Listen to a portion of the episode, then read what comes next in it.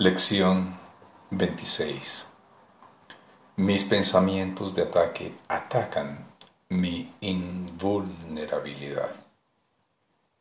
Mis pensamientos de ataque atacan mi invulnerabilidad.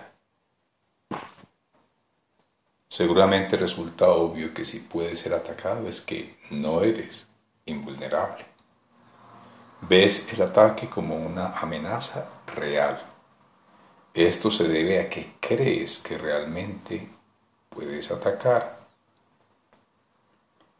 Y lo que tendría efectos a través tuyo también tiene que tenerlos en ti. Esta es la ley que en última instancia te salvará.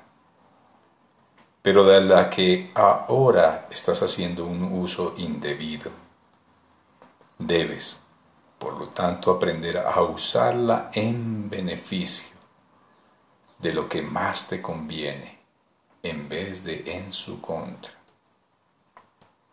Puesto que no podrás sino proyectar tus pensamientos de ataque, temerás ser atacado. Y si temes ser atacado, es que crees que no eres invulnerable. Los pensamientos de ataque, por lo tanto, hacen que seas vulnerable en tu propia mente, que es donde se encuentra. Los pensamientos de ataque y la invulnerabilidad no pueden aceptarse al unísono, pues se contradicen entre sí.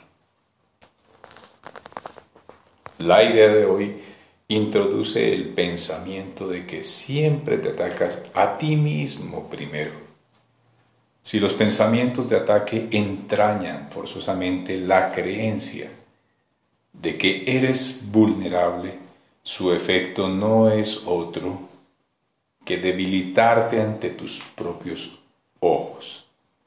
De este modo han atacado tu percepción de ti mismo. Y puesto que crees en ellos ya no puedes creer en ti mismo.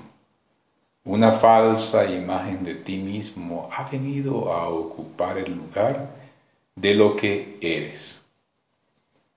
Practicar con la idea de hoy te ayudará a entender que la vulnerabilidad o la invulnerabilidad son el resultado de tus propios pensamientos. Nada, excepto tus propios pensamientos, puede atacarte nada, excepto tus propios pensamientos, puede hacerte pensar que eres vulnerable. Y nada, excepto tus propios pensamientos, puede probarte que esto no es así. La idea de hoy requiere seis sesiones de práctica. Se deben dedicar dos minutos completos a cada una de ellas que pueden reducirse a uno en caso de que la incomodidad sea demasiado grande. No deben reducirse a menos de eso. Comienza cada sesión repitiendo la idea de hoy. Mis pensamientos de ataque atacan mi invulnerabilidad.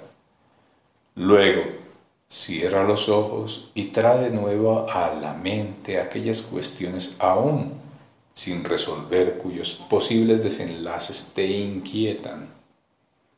La inquietud puede manifestarse en forma de depresión, ansiedad, ira, una sensación de coacción, miedo, malos presentimientos o preocupación.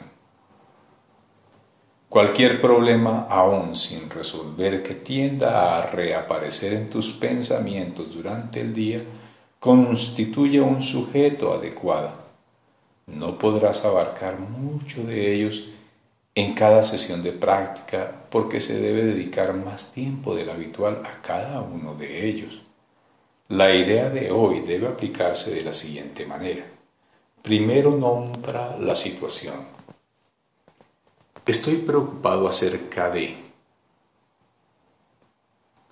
Estoy preocupado acerca de tal cosa.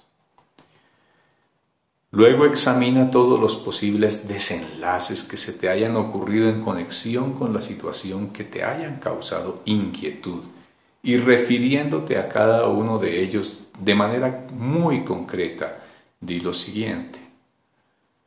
Temo que lo que pueda ocurrir es que, temo que que pueda ocurrir es que suceda tal otra situación. Si has estado haciendo los ejercicios correctamente, deberías haber encontrado cinco o seis posibilidades desagradables para cada una de las situaciones en cuestión y probablemente más.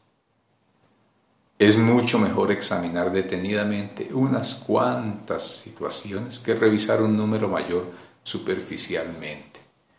A medida que la lista de los desenlaces que prevés se haga más larga, es probable que algunos de ellos, especialmente aquellos que se te ocurran hacia el final, te resulten menos aceptables. Procura, no obstante, en la medida de lo posible, de tratarlos a todos por igual. Después de que hayas nombrado cada desenlace que temes, di para tus adentros. Este pensamiento es un ataque contra mí mismo. Este pensamiento es un ataque contra mí mismo. Concluye cada sesión de práctica repitiendo una vez más para tus adentros la idea de hoy mis pensamientos de ataque atacan mi invulnerabilidad. Mis pensamientos de ataque atacan mi invulnerabilidad.